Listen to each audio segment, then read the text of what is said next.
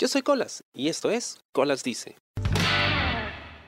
Hace un tiempo recuerdo estaba hablando con un buen amigo Raúl Chamorro del podcast Fuera del Cine, con el que grabo también los supergenios de la Mesa Cuadrada, el podcast que tenemos dedicado a Chespirito, acerca de hacer podcast. Y recuerdo que, eh, bueno, yo tengo la costumbre de que cuando a veces alguien dice algo interesante, pues siempre le digo, yo creo que se puede hacer un podcast de eso. y por algún motivo empezamos a hablar de baches o algo así. y él empieza a imitarme, ¿no? Y con el tono de voz que suelo ponerle mis podcasts.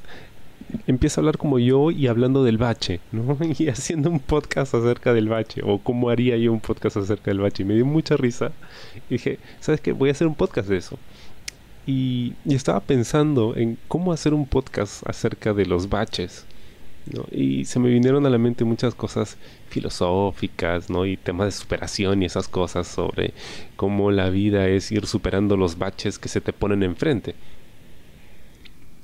Pero creo que resulta más interesante pensar en la vida de un bache.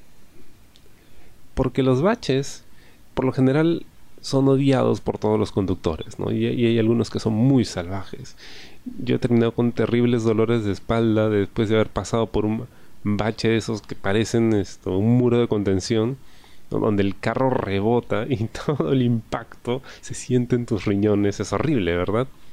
Pero alguien se ha puesto a pensar en qué cosa siente el bache en sí, porque está ahí todo el tiempo, no se puede mover, la gente lo ignora y cada vez que le prestan atención es solo para putearlo, porque tienen que pasar encima de él siempre le están pasando encima.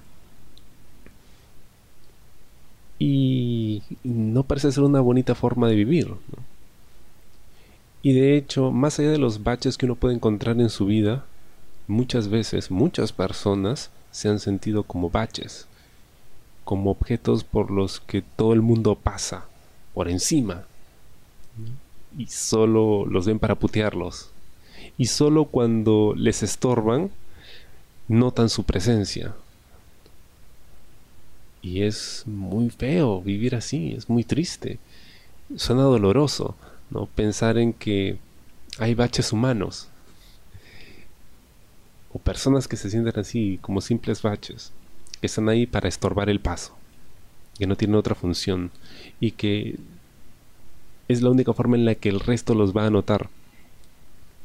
Ser un bache debe ser muy difícil, ¿no? todo el día te pasan por encima una y otra vez.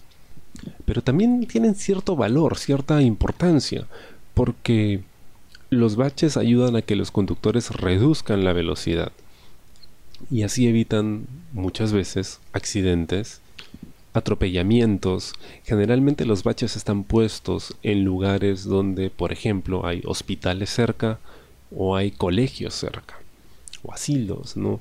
Lugares por donde gente vulnerable que quizá no pueda reaccionar a tiempo, pues em, tenga la opción de cruzar la calle sin temor a que en algún momento un carro le pase por encima. Claro, el bache es el que recibe el impacto por ti.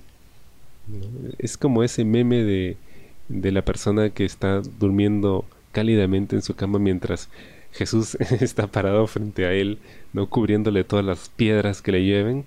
Ya, eso es el bache.